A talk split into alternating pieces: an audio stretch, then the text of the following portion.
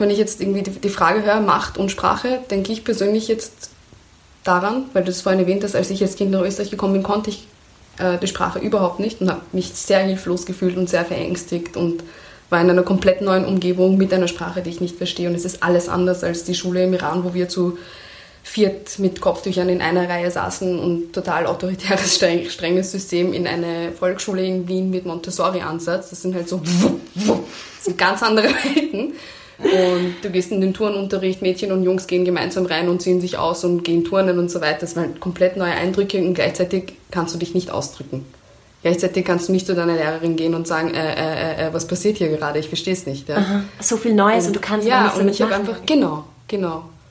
Und also ich habe halt einfach gebraucht, bis ich auch das alles verarbeiten konnte, dadurch, dass ich die Sprache nicht konnte. Und mit der Zeit, wo ich halt einfach die Sprache angefangen habe zu lernen, und deswegen habe ich sie, glaube ich, auch so aufgesogen fast. Ich habe Deutsch wirklich gefressen dann einfach irgendwie. Äh, war zum einen deswegen, weil ich halt einfach gemerkt habe, okay, es ist selbstermächtigend.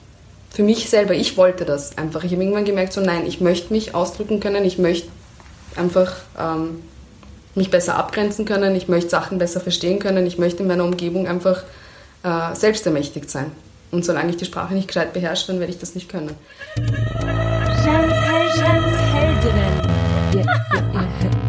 Darf ich das? Kann ich das? Mag ich? Mach ich?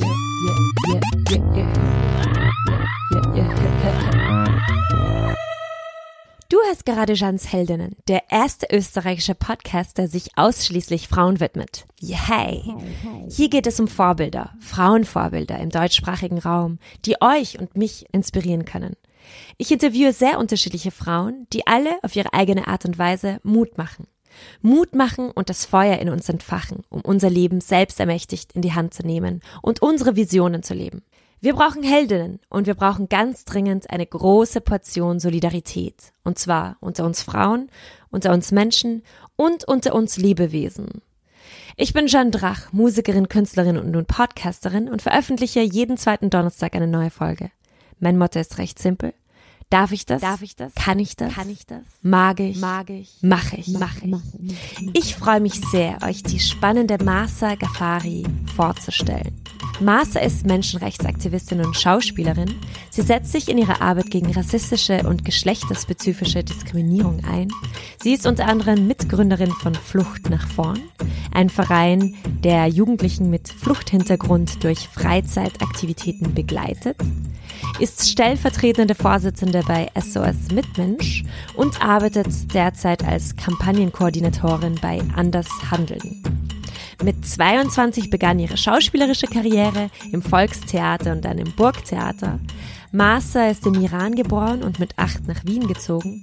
Sie spielt mit der deutschen Sprache mit einer unfassbaren Leichtigkeit, die ich schon seit unserem ersten Treffen bewundere.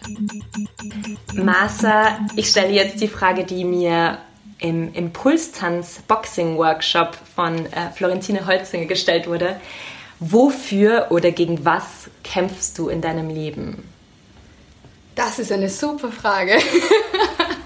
um ehrlich zu sein, merke ich immer mehr, dass ich eigentlich gar nicht mehr kämpfen will. Dass ich das, also ich, ich glaube, ich bin mittlerweile irgendwo angekommen, wo ich einfach merke, dass ich mein Leben so leben will. Dass es mir nicht so vorkommt, als würde ich mich permanent in einem Kampf befinden gegen etwas oder für irgendetwas, sondern einfach mich viel mehr dem widme, wie es sich für mich richtig anfühlt, zu leben und zu sein. Bist du jetzt dann toleranter als früher? Ich glaube, ich habe vor allem gelernt, mir selber gegenüber toleranter zu sein. Und das heißt für mich in erster Linie, dass ich meine eigenen Fehler sehen kann und sie mir aber auch gleichzeitig eingestehen kann und verzeihen kann.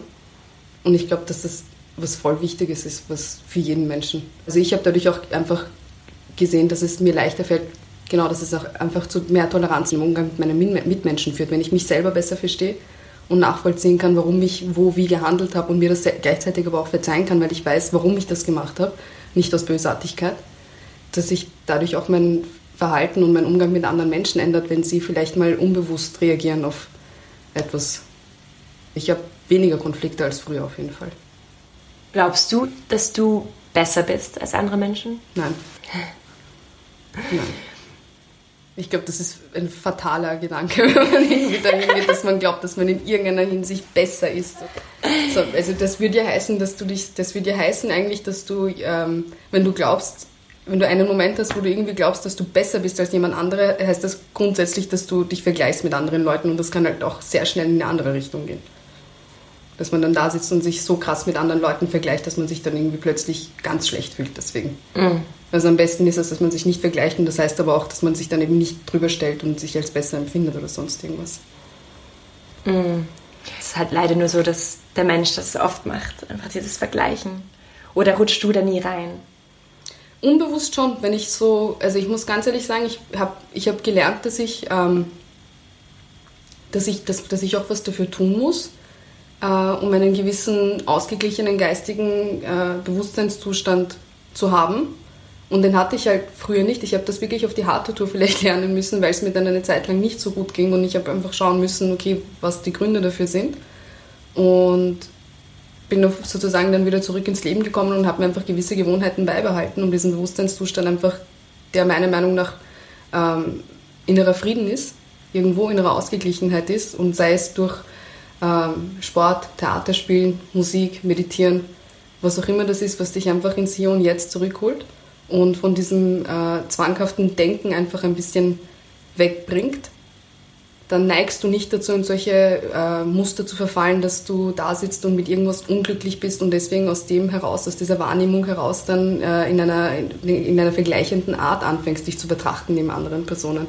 Weil wenn ich irgendwie ausgeglichen bin und Frieden empfinde und zufrieden damit bin, dass ich vielleicht gerade äh, das erreicht habe, aber in dem Bereich das noch nicht und ich arbeite daran und das habe ich vielleicht noch nicht, aber ich bin glücklich mit dem, was ich da habe und dort habe, dann komme ich erst gar nicht in diese komische Position, dass ich irgendwie nach außen schaue und mir denke so, boah, der hat jetzt das und sie hat das und ich nicht. Also sowas wie Eifersucht oder sich, sich schlecht fühlen, weil andere Leute, weil man glaubt, jemand anderes ist glücklicher oder hat mehr, dass es einfach da, darauf zurückzuführen ist, dass man in so einem unbewussten Ungleichgewicht. Genau, yes. unausgeglichen mhm. ist. Mhm. Genau. In einem unbewussten geistigen Zustand ist, der meiner Meinung nach oder meiner Erfahrung nach durch Unausgeglichenheit mhm. mhm. entsteht. Durch zu viel Stress, zu viel Sorgen machen, solche Sachen.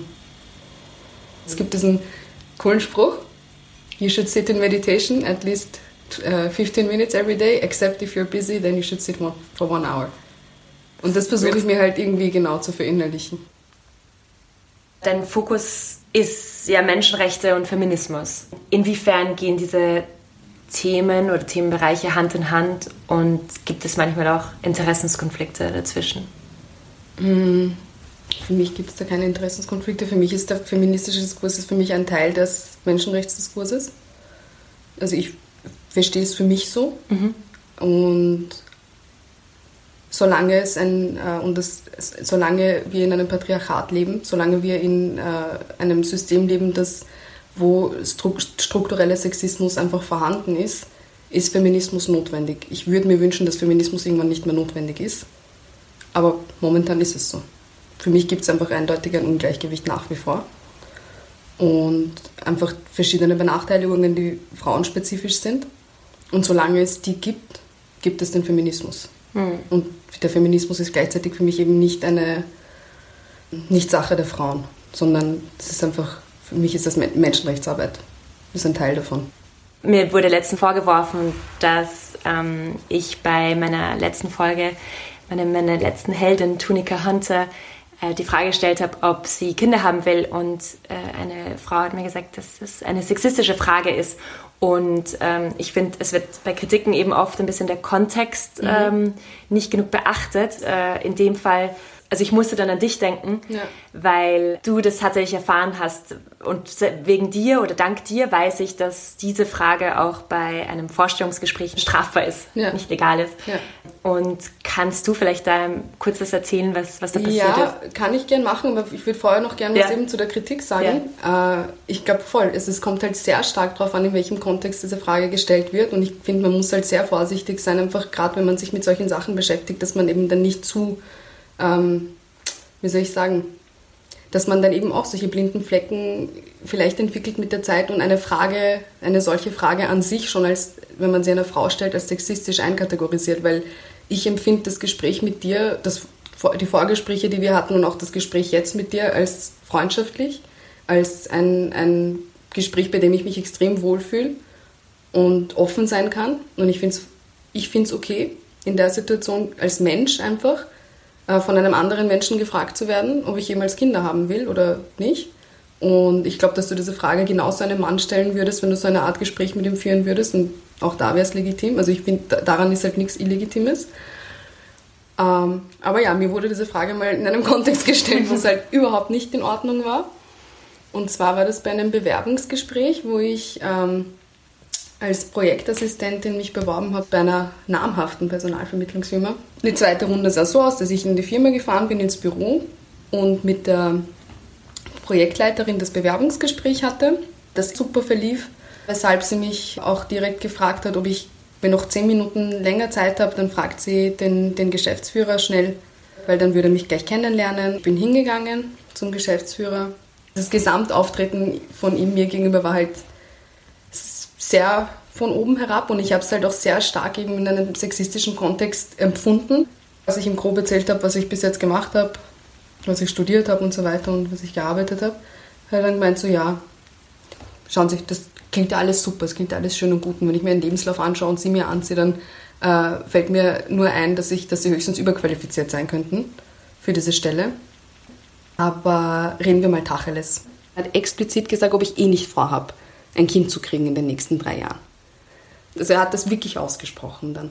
Das war halt das erste Mal, dass mir das passiert war und ich habe gewusst, dass diese Frage äh, dass das rechtliche Konsequenzen haben kann, eben, dass die nicht gestellt werden darf, dass es ein Antidiskriminierungsgesetz gibt und dass es eine Gleichbehandlungsanwaltschaft gibt, die sich solchen Sachen eigentlich widmet. Ich habe für mich dann einfach gewusst, okay, ich möchte nicht für den arbeiten, auch wenn die sich jetzt melden und sagen, wir stellen sie ab morgen ein. Und habe bei der, am nächsten Tag oder übernächsten Tag habe ich dann bei der Arbeiterkammer angerufen und habe halt gemeint, so, dass ich das gern melden will, einfach nur. Dann habe ich bei der Gleichbehandlungsanwaltschaft angerufen und wir haben mir einen Termin gegeben. Dann bin ich hingegangen und habe gesagt, so, ich möchte eigentlich keine allzu großen Scherereien haben, aber ich fand es einfach nicht in Ordnung und ich habe das Gefühl, dass das für die Gang und Gäbe ist, sozusagen, dass die mit Frauen so umgehen. Wenn er schon äh, so eine Attitüde hat, dann ich würde das einfach nur gerne melden. Und die Dame hat dann gemeint, so, na, das geht leider nicht. Also, dass, dass ich das halt anonym melde. Also, sie haben es dann zwar irgendwie registriert, den Namen dieser Firma und so weiter und beobachten die halt irgendwie, aber dass ich auf jeden Fall mit meinem Namen und mit einem konkreten Fall da was äh, initiieren muss. Genau. Und dass, dass nur so rechtliche Konsequenzen möglich sind. Und das habe ich dann letztendlich gemacht. Die Firma war nicht einsichtig, also sie haben dann ein Schreiben von der Gleichbehandlungskommission erhalten, in denen die Vorwürfe ihnen äh, kundgetan wurden. Die haben äh, gleichzeitig ist aber auch nicht abgestritten, dass sie diese Frage gestellt haben und es kam nicht zu einem Vergleichsgespräch vor, der, vor, vor die Gleichbehandlungskommission. Und der Herr, der diese Fragen gestellt hat, der ist dann gekommen, und er hat dann gemeint, so ja, na eh. Und die Gleichbehandlungskommission ist halt ein bisschen dann in Aufruhr gewesen, weil er gemeint hat, so, das ist doch voll okay, ich stelle diese Fragen seit 20 Jahren bei also. Bewerbungsgesprächen. Und wir haben dann letztendlich erklärt, dass es Antidiskriminierungsgesetze gibt und dass es eben nicht mehr so, dass es eben nicht mehr gesetzlich okay ist und richtig ist, legitim ist, solche Fragen zu stellen. Und es kam zu einer äh, Vergleichszahlung, dass ich, genau, mhm. dass ich von einer Klage absehe.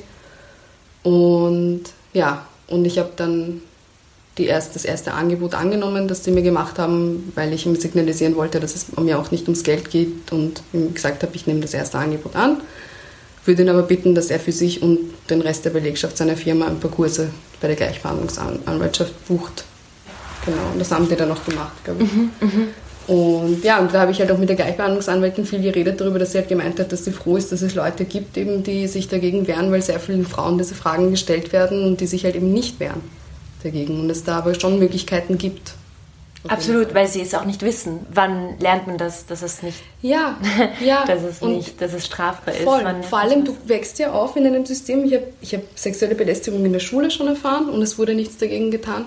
Also beziehungsweise es wurde mir gesagt von einer Lehrerin, die sich die in dem Fall meine Vertrauensperson war, die hat das Ganze so gelöst, dass, dass sie mir gesagt hat, dass sie hat das Problem jetzt gelöst. Die, die Lehrkraft wollte mir tatsächlich eine schlechtere Note geben, weil ich mich angefangen habe, gegen seine Belästigungen zu wehren und ihm zu sagen, dass ich das nicht möchte.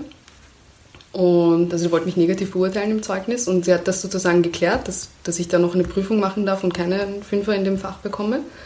Und er kann aber nicht gekündigt werden, weil er pragmatisiert ist. Und ich soll ja das Ganze doch bitte positiv sehen, weil ich als schöne Frau lernen muss, dass Männer anders auf mich reagieren. Und das von einer Autoritätsperson mit 15, 16 gesagt zu bekommen und dann ins Berufsleben zu gehen, mm. ist halt nicht so cool. Mhm. Ja, weil ich habe dann die ersten paar Jahre in der, in der Firma, wo ich gearbeitet habe, auch äh, sexuelle Belästigung gefahren und habe es zunächst nicht einmal einordnen können als das, was es war, weil mir suggeriert wurde, dass das ja normal ist und irgendwie dazugehört, weil ich selber schuld bin, dass ich vielleicht irgendwie von Männern attraktiv gefunden werde.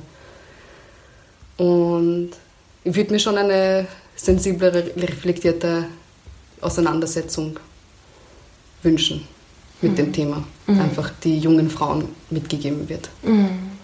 Weil ich halt echt Jahre gebraucht habe, um zu erkennen, dass mein Chef mich jahrelang eigentlich belästigt hat mit Orgenmeldungen, die er geschoben hat und bis ich das halt irgendwie realisiert habe und mich dann dagegen wehren wollte und so weiter. Und das war auch schwierig dann. Ne? Weil man ja auch, auch im Zuge der MeToo-Debatte war das ja auch so ein Thema, dass die gesagt haben, naja, warum, warum äh, wenn der Typ, dass wenn manche Frauen sich dann irgendwie getraut haben, den Mund aufzumachen und zu sagen, hey, MeToo, mir ist das und das dort und dort passiert oder seit so und so vielen Jahren oder vor so und so vielen Jahren, warum sagst du es denn erst jetzt? Es hat verschiedene Gründe, warum es halt manchmal Jahre dauert, bis man darüber reden kann oder das überhaupt einfach realisiert. Ja, absolut. Und, und erkennt, was das eigentlich ist. Was das, mir wurde in dem Fall der blöde Satz gesagt, ja, dass ja. sexuelle Belästigung mich mein Leben lang begleiten wird und dass ich lernen muss, damit umzugehen. Was eben nicht heißt, weil ich, als ich versucht habe, mich dagegen zu wehren, hieß es, nein, du kannst nichts dagegen machen. Ja. Lern anders damit umzugehen, lern du es zu akzeptieren. Du darfst dich ja eh nicht dagegen wehren, genau. sondern du musst es Genau, das gehört zum Leben dazu, dass ja. Männer einfach, ja, gewisse ja, Meldungen schieben dürfen und du musst das als Frau halt irgendwie über dich ergehen lassen oder humorvoll. Oder drüber stehen. Drüber stehen oder einen Witz drüber machen ja, und das Ganze so deeskalieren und ja. so weiter. Nein, ich, man kann halt einfach sagen, na, ich arbeite in einer Umgebung, wo ich mit mehr Männern zusammenarbeite und ihr habt mich gefälligst zu respektieren und nicht solche Meldungen zu schieben, egal was ich anziehe. Egal, ja. was du anziehst, ganz genau. Finde ich, ja. Schwierig jetzt von diesem Thema wegzukommen. ja, geht Stunden darüber. Ja, voll. Aber es gibt noch so viel anderes, worüber wir, wir reden sollen und müssen. Was ist es am Theater, was du schätzt? Und, oder was schöpfst du aus deiner Arbeit als Schauspielerin? Mittlerweile habe ich, hab ich das Theater für mich irgendwie neu entdeckt. Ich habe das Gefühl, dass ich mit meiner persönlichen Entwicklung das Schauspiel nochmal neu entdeckt habe. Für mich nämlich als eben nicht spielen, sondern sein. Und seitdem habe ich selber das Gefühl, dass sich dass sich das verbessert hat auch bei mir. Also ich habe das Gefühl, ich bin besser als früher. Äh, in dem Sinne, dass ich mich eben nicht mehr verstellen muss, um eine Rolle zu spielen, sondern einfach, und das hat auch stark mit dem mit, mit Meditieren zu tun, dass ich das halt irgendwie für mich entdeckt habe, dass ich viel schneller einfach mich selber, äh, meine ganzen, ähm, die ganzen Dinge, mit denen ich glaube, dass ich mich als Person Master identifiziere, einfach aufzulösen und in eine neue Rolle hin, vorurteilsfrei hineinzuschlüpfen. Und früher hätte ich zum Beispiel mit einer Rolle, die vielleicht ein, ähm, eine Person ist, die keinen so guten, keinen so netten Charakter hat und ein ziemliches Arschloch vielleicht ist und so weiter und so fort, habe ich mir extrem schwer getan, mich da reinzufühlen, weil ich das total verurteilt habe und mich dagegen gewehrt habe und gedacht habe, ich mich damit identifiziert habe auf eine komische Art und Weise. Wenn ich das gut spiele, dann heißt das, dass ich das irgendwo in mir habe und dann habe ich Angst davor, weil ich dir das sein könnte und so weiter und so fort. Und irgendwann habe ich aber einfach im Laufe meiner, im Laufe der Jahre und diesen ganzen Auseinandersetzungen mit mir selbst einfach begriffen, dass wir alle alles in uns haben. Und nicht keiner glauben braucht, dass er besser ist als jemand anderes. Wir alle das Potenzial zu allem theoretisch in uns tragen und selber darüber entscheiden können, wie wir sind und wie wir leben. Und dass ich in der Sekunde, wo ich auf die Bühne geschickt wird und werde und mir aufgetragen wird, diese oder jene Rolle zu spielen, das einfach voll annehmen kann und spielen kann und auch wieder rausgehen kann, genau, und das ablegen kann. Und dann gehe ich aus dem Theaterhaus raus und ich bin wieder ich und ich lebe wieder mein Leben und es bleibt dort. Schauspielen ist für mich irgendwie extrem reinigend. Auch weil du in dem Moment, wo du eine neue Szene, eine neue Rolle übst, probst gerade oder eine Aufführung hast, wo du 100% gibst und da drin bist und reingehst und spielst und wieder rausgehst, bist du einfach für die Zeit, äh, für die 3-Stunden-Probe oder für die 2-Stunden-Aufführung, ähm, bist du nicht die gestresste Masse, die du gerade warst, die gerade in der Arbeit war und dort war und da war, sondern du, bist, du legst das alles ab und mir geht es einfach danach, habe ich das Gefühl so, ich fühle mich einfach leichter danach. Mhm. Also kann ich jedem nur empfehlen, das auch irgendwie vielleicht hobbymäßig auszuprobieren äh, wenn man irgendwie Interesse hat in die Richtung, dass man einfach im alten, antiken Griechenland, wo Theater ja sozusagen, wo die Theaterkunst daherkommt, war das ursprünglich ja auch eine Art Th Th äh, Therapiemethode. Dass man sozusagen durch die Schauspielerei gewisse äh, Konflikte aufgearbeitet hat. Auch. Und man lernt sich selbst halt total gut kennen durch sowas. Man entdeckt eben Seiten an sich, die man halt vorher nicht kannte und lernt auch eben sie zu akzeptieren und lernt dadurch dann eben auch, wozu diese Seiten eigentlich gut sein können, wenn man keine Angst hat mhm. vor ihnen und sie nicht unbewusst zum Vorschein kommen, sondern eben bewusst genutzt werden können. Mhm. Und sowohl im Theater als auch im alltäglichen Leben ist für dich jetzt Sprache unglaublich wichtig, glaube ich. Ja. Also es ist dein Instrument. Du bist eben 1988 im Iran geboren mhm. und bist mit acht nach Wien gekommen und hast die deutsche Sprache auch absolut angeeignet. Was ist für dich die Macht der Sprache? Zum einen, also wenn du jetzt einfach, wenn ich jetzt irgendwie die Frage höre, Macht und Sprache, denke ich persönlich jetzt daran, weil du es vorhin erwähnt hast, als ich als Kind nach Österreich gekommen bin, konnte ich äh, die Sprache überhaupt nicht und habe mich sehr hilflos gefühlt und sehr verängstigt und war in einer komplett neuen Umgebung mit einer Sprache, die ich nicht verstehe. Und es ist alles anders als die Schule im Iran, wo wir zu viert mit Kopftüchern in einer Reihe saßen und total autoritäres, strenges System in eine Volksschule in Wien mit Montessori-Ansatz. Das sind halt so das sind ganz andere Welten. Und du gehst in den Turnunterricht, Mädchen und Jungs gehen gemeinsam rein und ziehen sich aus und gehen turnen und so weiter. Das waren komplett neue Eindrücke und gleichzeitig kannst du dich nicht ausdrücken. Gleichzeitig kannst du nicht zu deiner Lehrerin gehen und sagen, äh, äh, äh, was passiert hier gerade? Ich verstehe es nicht. Ja. So viel Neues und, und du kannst ja nicht und ich habe einfach genau, genau. Und also ich habe halt einfach gebraucht, bis ich auch das alles verarbeiten konnte, dadurch, dass ich die Sprache nicht konnte. Und mit der Zeit, wo ich halt einfach die Sprache angefangen habe zu lernen, und deswegen habe ich sie, glaube ich, auch so aufgesogen fast. Ich habe Deutsch wirklich gefressen dann einfach irgendwie. Äh, war zum einen deswegen, weil ich halt einfach gemerkt habe, okay, es ist selbstermächtigend. Für mich selber, ich wollte das einfach. Ich habe irgendwann gemerkt, so nein, ich möchte mich ausdrücken können, ich möchte einfach ähm, mich besser abgrenzen können, ich möchte Sachen besser verstehen können, ich möchte in meiner Umgebung einfach äh, selbstermächtigt sein. Und solange ich die Sprache nicht gescheit beherrsche, dann werde ich das nicht können. Bei Kindern ist es natürlich ja, die lernen das so oder so. Ja. Mit Leichtigkeit, neue Sprachen. Und zum anderen war das auch aus einer, weil ich halt oft irgendwie äh, zu hören bekomme, dass, dass ich so gut Deutsch kann, dafür, dass ich nicht hier geboren bin, dass ich halt, wenn man nicht weiß, dass ich nicht aus Österreich komme und mir das nicht ansehen würde, würde man glauben irgendwie, dass ich Muttersprachlerin bin oder so. Ähm, ich glaube, dass es auch mit Scham zu tun hatte ursprünglich, mit Ängsten und Schamgefühlen, weil ich in der, in der Schule auch oft gehänselt wurde, wenn ich äh, einen Artikel falsch gesagt habe.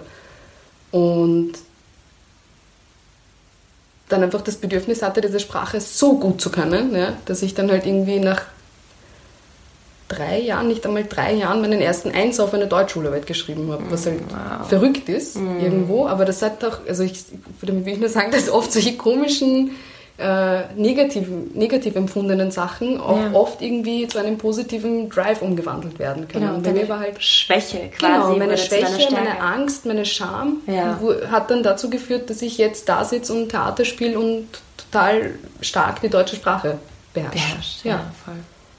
Ja, und du hast ja vorhin auch erzählt, dass du, dass du nicht nur die Sprache, also dir aneignest, sondern du, du eignest dir quasi auch ein bisschen, nicht die Seele der Person, bisschen zu arg, aber du kannst, wenn du in einem Raum bist, einfach die, ähm, die ganze Persona erfassen. Ja, du kannst Menschen ja. ganz schnell verstehen und nachahmen. Genau, das passiert auf irgendwie, das passiert halt auf einer Ebene, die mir nicht so bewusst ist, also in dem Sinne, als dass ich das nicht mit Absicht mache, das passiert halt einfach. Und das ist auch letzt, witzigerweise war das auch der ausschlaggebende Grund, warum ich überhaupt irgendwie es mit dem Schauspielen probiert habe.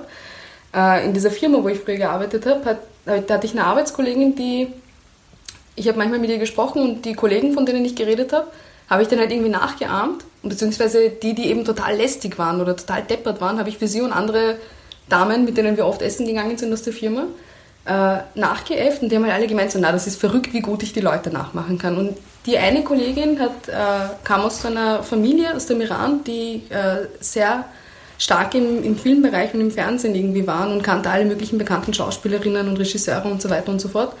Und sie hat gemeint, so, hörst, hör auf mich, I know what I'm talking about, du bist verrückt, du hast Talent, mach irgendwas damit, da, da ist irgendwas. So.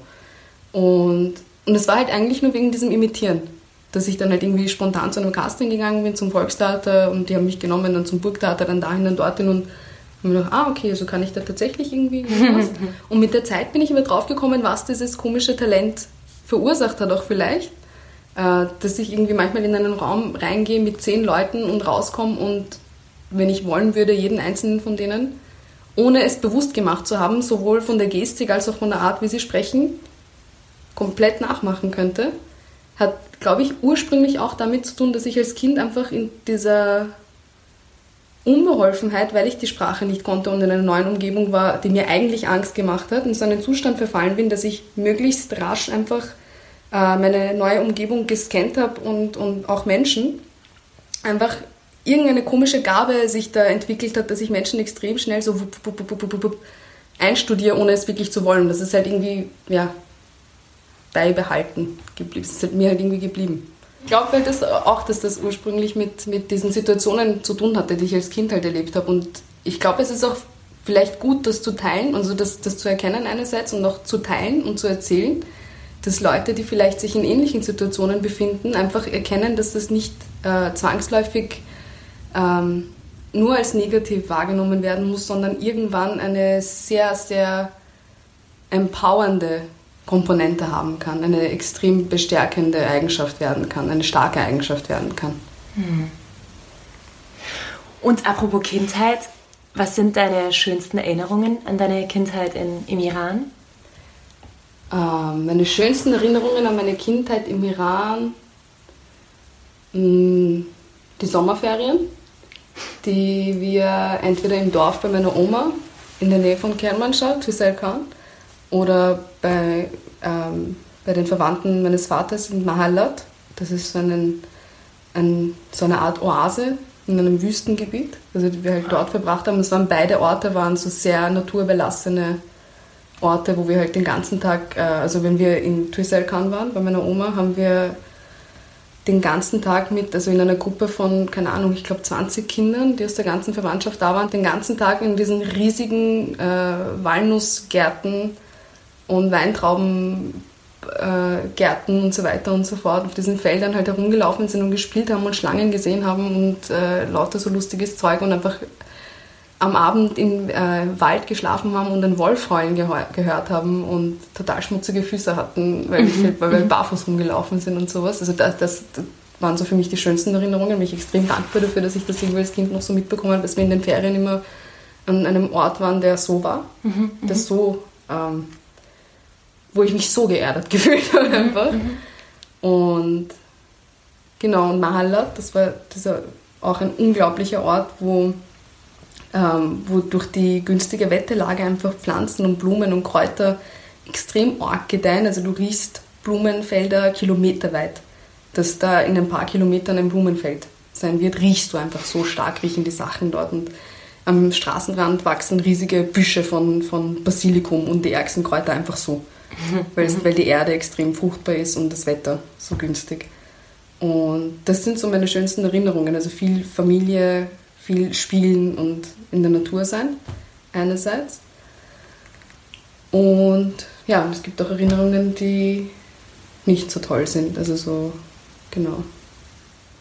Was mir halt irgendwann, wie ich, was ich halt irgendwann äh, realisiert habe, ist, dass was für ein krasses Bewusstsein Kinder schon haben für, für Ungerechtigkeiten ich habe das Kopftuch, den Kopftuchzwang im Iran einfach als Kind schon, weiß ich nicht, als wollte ich nicht. Den habe ich ganz schlimm empfunden.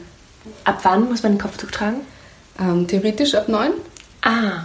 Aber es wird halt so lange wie möglich hinausgezögert und das hat sich halt auch stark geändert in den letzten Jahren. Also es haben sich die Frauen einfach sehr stark zur Wehr gesetzt und äh, die Kleidung, Kleidungsvorschriften werden lang nicht so streng ausgelegt, wie sie ursprünglich gedacht waren.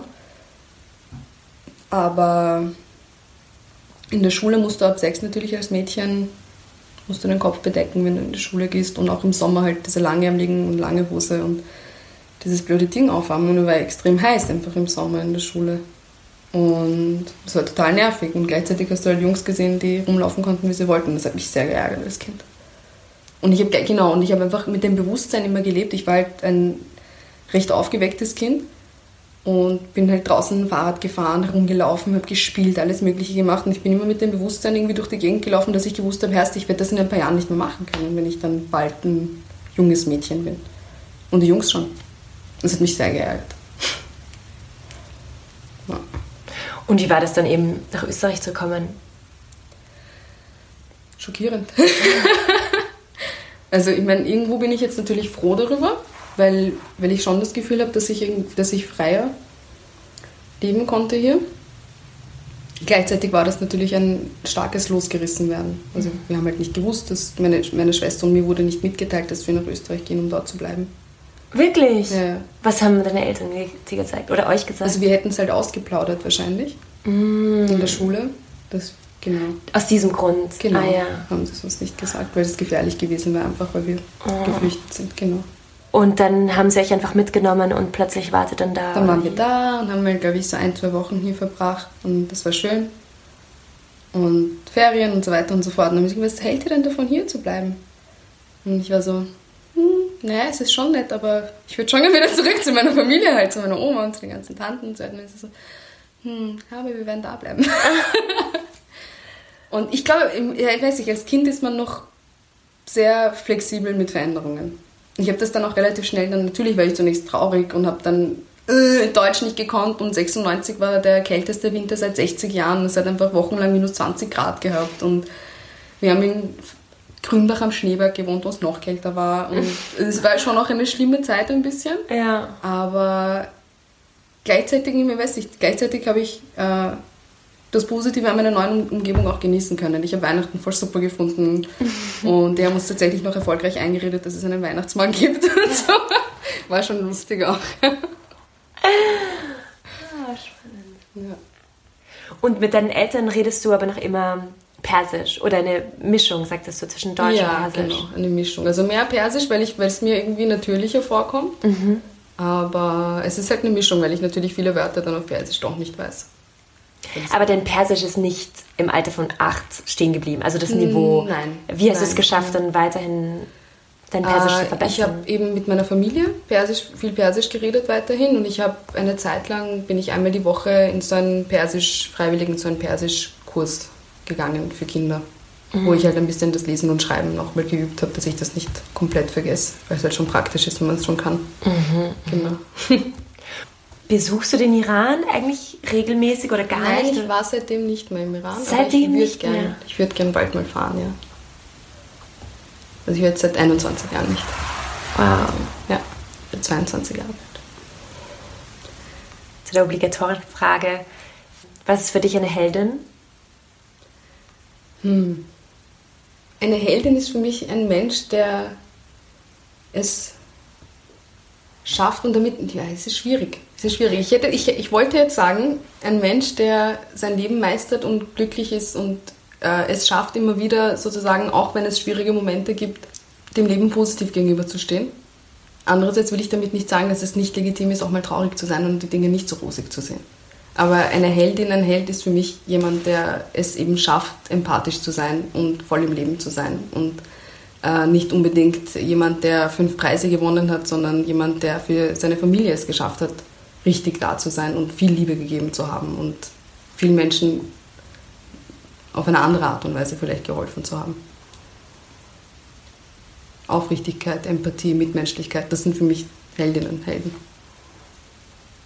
Das sind für mich Eigenschaften, die, die einen heldenhaften Menschen ausmachen. Und im Prinzip steck, stecken diese Helden in allen Menschen. Ja. Schön. das ist das perfekte Schlusswort. Stecken diese Heldinnen in alle. Genau. Noch besseres Schlusswort. Sowieso. Ja. Danke, Marcel. Danke, Jeanne. Danke, danke. Heldinnen. Heldinnen. Das war die 16. Folge von Jans Heldinnen mit Masa Gafari. Alle Infos zu ihr findest du unten bei den Credits, also die Informationen unter diesem Beitrag. Ich freue mich über deine Meinung. Gibt es etwas, was du mir sagen willst oder mit mir teilen magst? Erfahrungen, Gedanken, Feedback, was auch immer. Fällt dir etwas zur jetzigen Folge ein oder willst du mir beispielsweise auch eine neue Heldin vorschlagen? Dann schreib mir einfach unter bussy at jandrach.com oder auf Facebook oder Instagram. Such mich einfach unter Jeanne Drach. Und bitte, bitte, bitte, bitte, bitte, wenn dir mein Podcast gefällt, zeig ihn interessierten Menschen. Du kannst mir helfen, allen tollen Heldinnen hier mehr Gehör zu schaffen. Ich bin Jeanne Drach und danke dir fürs Dasein. Genieß das Leben, genieß den Sommer. Guten Morgen, gute Nacht. Deine Jeanne Drach. Jeannes Heldinnen. Darf ich das? Kann ich das? Mag ich? Heldinnen. Mach ich. Perfekt. Und das ist dann die perfekte Einleitung zu meiner Mama. Dann